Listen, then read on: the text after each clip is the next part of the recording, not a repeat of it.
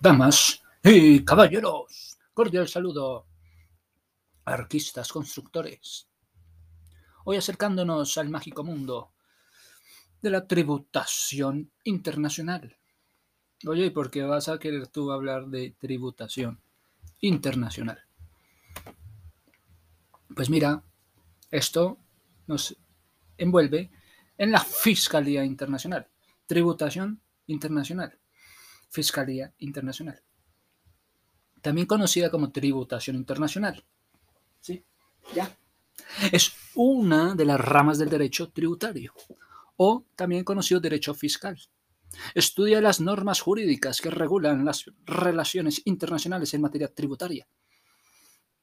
Relaciones internacionales en materia tributaria. Entre privados, entre estados, entre privados, estados y estados privados. Ay, no te lo puedo creer, oye, oye, no te lo puedo creer. ¿Qué es la doble tributación internacional? La doble imposición internacional. La doble tributación internacional viene siendo la doble imposición internacional. En sentido general corresponde a, a la aplicación de por parte de dos o más estados de impuestos idénticos. Aplicación de impuestos idénticos o semejantes con respecto al concepto de presupuesto. De hecho, imponible. Esto en virtud de una misma causa, por la totalidad o parte de la totalidad de su importe y por un mismo periodo. Oye, entonces hablemos por pedacitos. ¿Qué era el tributo y en qué consistía? En el ámbito económico, el tributo es entendido como un tipo de aportación, el tributo, un tipo de aportación que todos los ciudadanos deben pagar al Estado para que éste los redistribuya de manera equitativa. Están confiando en el Estado cuando están eh, dando sus aportes y que el Estado, por favor, los redistribuya de una manera equitativa, de acuerdo con las necesidades de cada momento. ¿Sí? Bueno, los tributos, los tipos de impuestos, contribuciones, tasas. Entonces nos quedamos con la doble tributación. Por doble imposición Doble tributación es doble imposición. Se entiende el hecho de que sobre una misma manifestación de riquezas incidan varios impuestos. Sobre una misma manifestación de riqueza incidan varios impuestos. En un mismo periodo impositivo. Pueden distinguirse dos categorías dentro de la doble imposición. La imposición económica, la imposición jurídica. Ah, qué interesante. Oiga, pero qué interesante. ¿Cuál es el principal objetivo de los tratados internacionales como fuente de derecho tributario? Podemos identificar dentro de los tratados internacionales en materia fiscal que los principales objetivos de los tratos de los tratados internacionales son mantener un control universal del universo, no, control universal del ingreso fiscal hay que tener el control del ingreso fiscal a nivel mundial, vigilando las actividades financieras de los sujetos pasivos, a la vez que están vigilando cuál es la actividad financiera de los pasivos. Y también están mirando cómo promover la equidad tributaria, cómo se está promoviendo la equidad tributaria y cómo se está equilibrando las tasas de retención, cómo se están equilibrando las tasas de, ¿de qué? De retención. Los tratados internacionales en materia tributaria. ¿Cuál es ese tema de los tratados internacionales en materia tributaria? Entonces estábamos hablando de la doble tributación. ¿Cuándo se paga una doble? ¿Y cuándo se va viene a pagar la doble tributación? Se presenta cuando se tienen ingresos en distintos países, en distintos territorios, y cada uno aplica un impuesto sobre la totalidad de los ingresos, sin considerar que otro país ya haya grabado ese ingreso. ¿Cuándo se da entonces la doble tributación? Definición de doble tributación. Es decir, se presenta cuando un sujeto pasivo paga el mismo impuesto dos veces en dos estados diferentes por la misma generación de ingreso. Bueno, ¿qué es un tributo? En medio de esto de la historia, el tributo viene del latín tributum, que significa carga continua en dinero o en especie, que debe entregar el vasallo a su señor en reconocimiento de su señorío.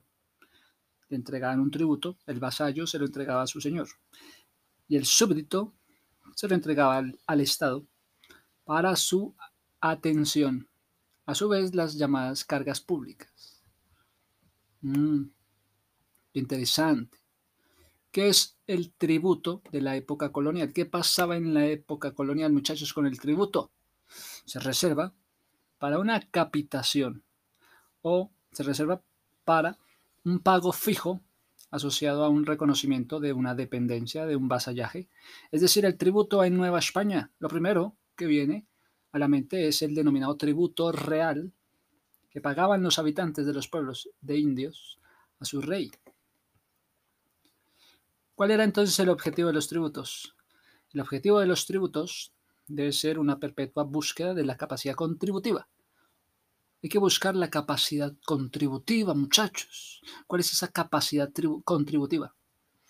En efecto, el sujeto pasivo o el sujeto contribuyente puedan efectivamente participar en este concurso de gastos públicos apegados al más eficaz criterio de justicia. Están hablando entonces de un sujeto pasivo y un sujeto contribuyente que puedan participar en el concurso de los gastos públicos y que además haya justicia. ¡Wow! ¿Qué viene siendo la doble tributación según algunos autores? O doble imposición internacional. Cuando una persona física o moral le son impuestas dos o más gravámenes por otros tantos estados, con motivo de la obtención de un mismo ingreso. Al recibir el ingreso, le vienen los gravámenes, el gravamen, derivado de un acto de una transacción internacional. Ok, está muy bueno. ¿Cómo funciona el tratado del doble tributación? Bueno, es un tratado que se conoce como doble tributación internacional a este fenómeno, que consiste en que dos o más estados tienen o pretenden tener esa potestad tributaria sobre una misma renta. En otras palabras, dos países aplican impuestos a la renta sobre un mismo hecho económico. ¿Cuáles son los objetivos de los tratados internacionales? Los objetivos de los tratados celebrando entre dos o más sujetos de derecho internacional público con objeto de crear, objeto de transferir, objeto de modificar, objeto de crear, transferir, modificar, extinguir una relación jurídica. ¿Cuál es el objeto? Crear, transferir, modificar, extinguir una relación jurídica estableciendo derechos, estableciendo obligaciones por escrito en un instrumento único o más documentos relacionados entre sí. ¿Cuál es la importancia de los tratados internacionales? ¿Cuáles son las fuentes del derecho tributario? Las fuentes del derecho tributario en cumplimiento del artículo 5 de la Ley 2492. Según ese artículo, el cumplimiento de las fuentes de derecho tributario con carácter limitativo. Fíjate que estas fuentes de derecho tributario son con carácter limitativo. La constitución política del Estado, los convenios, los tratados internacionales aprobados por el Poder Legislativo, ¿qué? Sí, el Poder Legislativo, el Código Tributario, las leyes, los decretos supremos, las resoluciones supremas, en fin. ¿Cuáles son entonces los convenios para evitar la doble, para evitar precisamente la doble tributación? Los convenios para evitar la doble tributación o convenios de doble imposición son aquellos firmados entre dos países para impedir la doble tributación, es decir, que se grave dos veces el mismo impuesto a la renta en dos territorios distintos. Si es el mismo impuesto a la renta en dos territorios distintos. Entonces la importancia de los tributos, muchachos, esa importancia, tú sabes la importancia de los tributos. Pues mira que son aportes establecidos por la ley que deben hacer las personas y las empresas para que el Estado tenga los recursos suficientes para brindar los bienes y para brindar los servicios públicos que necesita la comunidad. Los impuestos son los principales recursos con que cuenta el Estado. Eso es un recurso, los impuestos son un recurso que, con el que cuenta el Estado para cumplir con sus cometidos. Sí, ah, bueno. ¿Qué es la, bueno, qué artículo nos puedes comentar en el cual hablen de la doble tributación? El artículo 73 constitucional en su fracción 29. Establece una serie de fuentes de riqueza que solo pueden ser grabadas por la federación y que por ende están vedadas para los estados y para los municipios. ¿Cuál es el objetivo fundamental de la interpretación de los tratados? ¿Cuál puede ser un objetivo fundamental de la interpretación de tratados? Por virtud de la interpretación, el jurista realiza un razonamiento intelectivo, intelectual, conceptualizado en contenidos semánticos jurídicos de la expresión en una, en una proposición racionalmente elaborada que corresponde íntegramente al texto expreso de la norma a fin de poder comprender su significado o sentido. ¿Cuáles son las características de los tratados internacionales? Las características con ustedes de los acuerdos internacionales. Que sean comerciales, por favor, muchachos, comerciales. Que hablen de la extradición. Que hayan políticos para combatir el cambio climático, puede ser, para combatir con el tema de la paz, asuntos de humanitarios, de cooperación internacional, de integración internacional. Claro, cooperación internacional, integración internacional, que hable de la paz, de los políticos, para combatir el cambio climático y la extradición. Bueno, ¿cuáles son esos tipos de tratados internacionales? Pueden haber tratados libre comercio, tratados, o sea, acuerdos comerciales, acuerdos políticos, también con, en las elecciones, acuerdos políticos con los guerrilleros, acuerdos de paz, acuerdos de extradición, acuerdos sociales, acuerdos económicos, acuerdos culturales, acuerdos humanitarios. ¿Cuál es la fuente más importante del derecho tributario? Según el señor Otmar Buller, señala que entre las fuentes del derecho internacional tributario se encuentran las convenciones internacionales, la costumbre, los principios generales del derecho, la equidad, los fallos judiciales y la doctrina. Muy bien, muchachos. Eso en cuanto a los tratados internacionales. ¿Y cuál es la interpretación de todo esto? Mira, la interpretación de un tratado puede ser efectiva, puede ser efectuada por diversos sujetos, por diversas entidades, atribuyéndoles diversos efectos jurídicos en cada caso. Hay efectos jurídicos. Así tanto la interpretación puede ser realizada por los propios estados. Interpretación por los propios estados. Estados partes de un tratado, sea en el tratado mismo o sea en el acto posterior. Tratado mismo. ¿Cuáles son los elementos fundamentales de un tratado internacional? Los elementos básicos de un tratado internacional son el consentimiento, el acuerdo o concurrencia de voluntades, acuerdo o concurrencia de voluntades en los estados, el objeto o materia de las prestaciones pactadas, el objeto de la materia de las prestaciones pactadas. el regirse por el derecho internacional.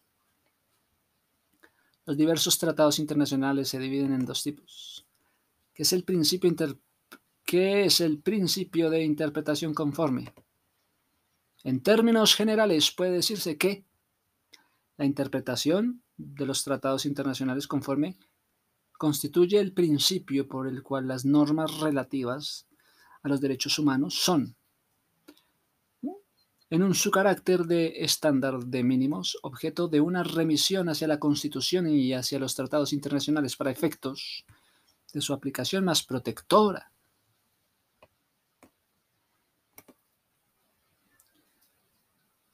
¿Qué es un tratado y cómo se clasifica?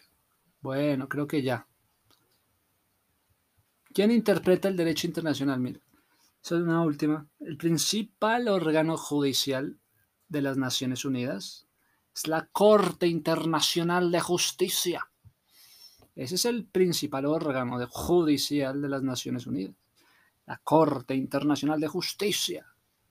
Este órgano de la ONU resuelve disputas legales entre los estados, de acuerdo con el derecho internacional. También asesora sobre cuestiones legales remitidas desde órganos y agencias especializadas de la ONU. ¿Y cuáles son los efectos de los tratados internacionales? Los tratados internacionales, ¿cuáles son sus efectos? ¿Cuáles son sus acuerdos y cuáles son sus efectos? Los acuerdos internacionales son una fuente del derecho internacional mediante la cual se crean derechos y obligaciones que, debido a su origen, se conocen como derecho convencional. La norma, pacta, sunt servanda, implica que la actitud de la buena fe ha de prevalecer durante la ejecución de un tratado en vigor. ¿Cómo es la estructura de un tratado? ¿Cómo así que el tratado internacional? ¿Y cuál es su estructura? En el preámbulo pueden encontrarse las enumeraciones de las partes contratantes, partes contratantes y la exposición de los motivos o consideraciones, donde los asignados expresan las motivaciones que fundamentan el tratado. ¿Sí? Es eso lo que se hace con una, un tratado, un acuerdo, una interpretación. Entonces viene la interpretación, muchachos. Entonces la doctrina de interpretación es reciente para el caso del Poder Judicial, ya que principalmente se da a partir de la reforma constitucional de tal fecha, que confiere facultades propias del Tribunal Constituyente Constitucional a la Suprema Corte de Justicia de la Nación. Entonces, ¿qué es actuar conforme al derecho? según la Constitución, una obligación del tribunal de dictar una resolución que evidencie de modo incuestionable que su razón de ser es una aplicación razonada. Una aplicación razonada de las normas que se consideran aplicables a cada caso y no es un fruto de arbitrariedad. El poder obtiene la obligación de realizar la interpretación ¿Quién emite los tratados internacionales? Alguien que me diga quién es el que emite tratados internacionales. De acuerdo con nuestro sistema jurídico, el Ejecutivo Federal, bueno, el Ejecutivo, puede celebrar tratados internacionales y tales tratados solo requieren de la aprobación del Senado, sin que sea necesaria la intervención de otro órgano para que el presidente pueda ratificarlos o adherirlos a ellos en el ámbito internacional. Entonces, la Cámara de Diputados, muchachos, que para qué las cámaras de los diputados? pues eso es que es lo que regula el derecho internacional. ¿Sabes qué es lo que regula el derecho internacional público? Pues que se asegure la paz y la seguridad, fungiendo como modelador del orden social internacional al crear normas jurídicas mediante las fuentes de derecho. ¿Dónde surge el derecho internacional, muchachos? ¿Quién sabe? ¿En dónde va a surgir el derecho internacional? Pues mira que surgió en puridad en el momento en que el imperio romano de Oriente, sí, el de Oriente, se desmembra, comienza a formarse los grandes estados nacionales de Europa, que solamente cuando el imperio romano del Oriente se empieza a desmembrar, entonces ocurre que en el siglo XVI aparece España, aparece Francia, aparece Inglaterra, las grandes potencias en Europa, que provenían de entonces de ese gran imperio romano de Oriente. ¿Qué tal eso? En el siglo XVI. ¿Y cuándo se da el descubrimiento de América?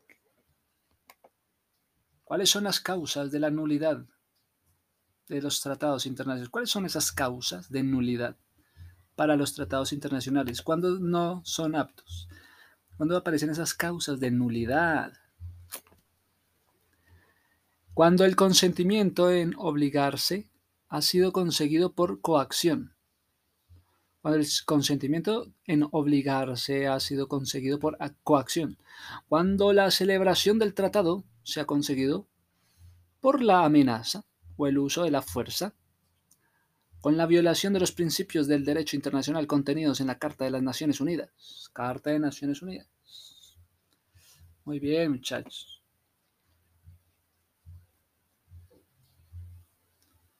Bueno, hasta aquí, muchachos.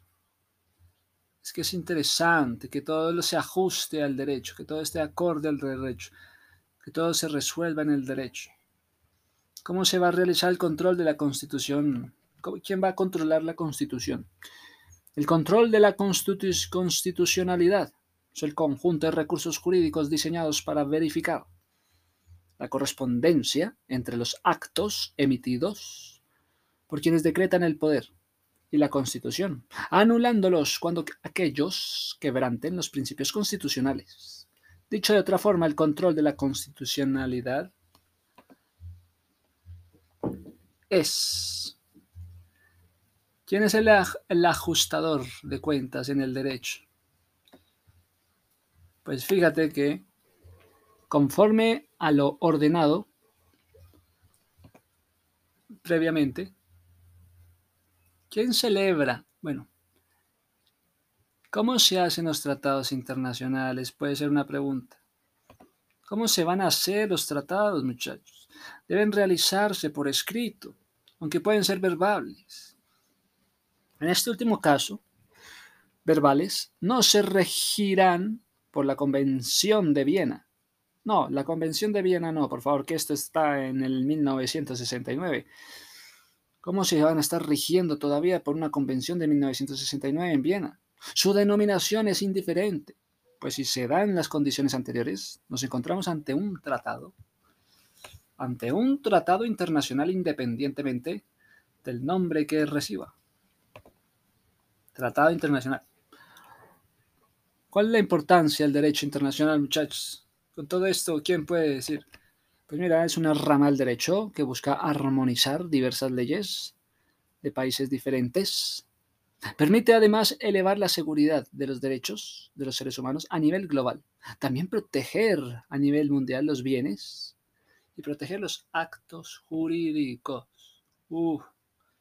¡Qué bueno! Pueden haber tratados mercantiles de derecho mercantil. Sí, pueden ser nulos. Puede haber esa nulidad en los tratados, sí. Repíteme cuáles son los casos de nulidad en los tratados. Pues sí, la ineficacia, pues chino, la ineficacia jurídica en un tratado internacional derivada de irregularidades sustanciales acontecidas en el proceso de su celebración o resultado de su oposición a una norma imperativa del derecho internacional. ¿Cuáles son las causas de la nulidad? ¿Hay nulidad relativa? ¿Ustedes creen que hay nulidad relativa? Esto hace referencia al vicio que sufre el contrato que puede ser saneado, que puede ser solventado por las partes, puede ser saneado o solventado. El tercer inciso, el artículo 1741 del Código Civil, señala que cualquier otra especie de vicio produce nulidad relativa.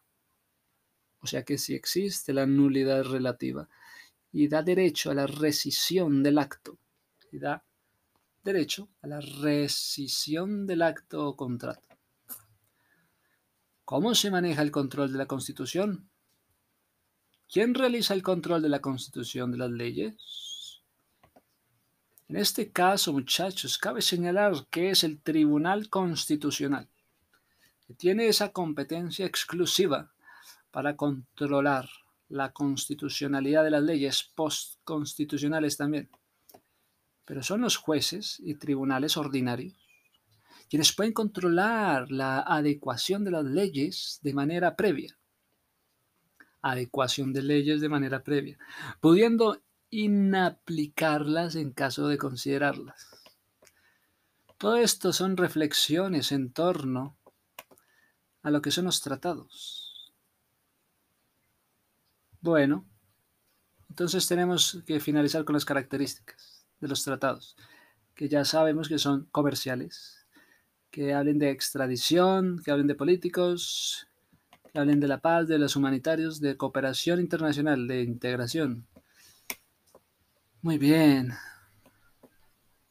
Y que pueden haber tipos de contratos comerciales, políticos, de paz, de extradición, culturales, humanitarios, acuerdos humanitarios. Ah, bueno. Y entonces aparecen asuntos muy llamativos como el convenio de doble imposición.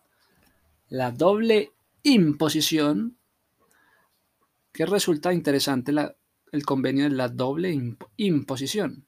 Los convenios de doble tributación son tratados internacionales que contienen en particular medidas para evitar o eliminar la doble imposición internacional. Pueden ser bilaterales, pueden ser multilaterales.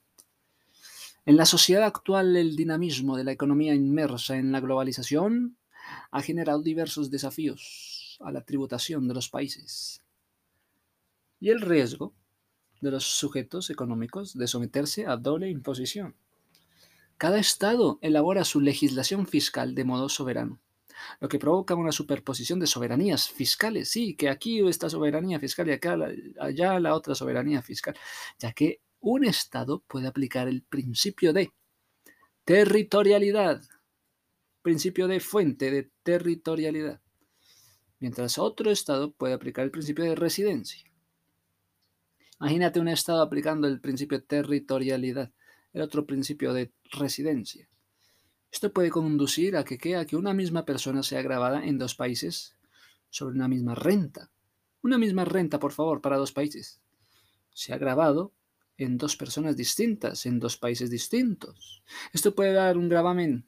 Un mismo bien se ha grabado en dos países distintos.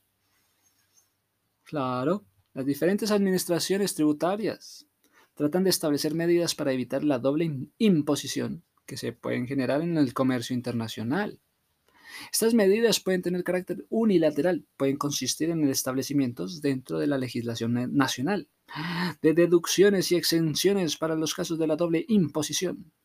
Pero ante la insuficiencia de los anteriores, para resolver los problemas de doble tributación, existen también medidas de carácter bilateral. Entonces consulte las medidas de carácter bilateral. Los convenios, para evitar esta doble imposición, se encuadran dentro de estas últimas y tienen por objetivo que la situación fiscal de los contribuyentes que ejercen actividades económicas en otros países sea clarificada, sea unificada, sea garantizada. Bueno, es que resulta que están los modelos de convenio de doble imposición o doble tributación. Son modelos de convenio. La estructura de los convenios de doble imposición firmados por los distintos países tienen como base los modelos propuestos por la OCDE, o sea, el Observatorio OCDE, Organización de Cooperaciones del Desarrollo Económicos. Es un organismo de cooperación internacional compuesto por 38 estados, la OCDE, 38 estados, cuyo objetivo es coordinar sus políticas económicas y sociales. Y esto desde el año 61. Y también tienen a la ONU, Y la ONU, Organización, Organización de las Naciones Unidas, también conocida simplemente como Naciones Unidas.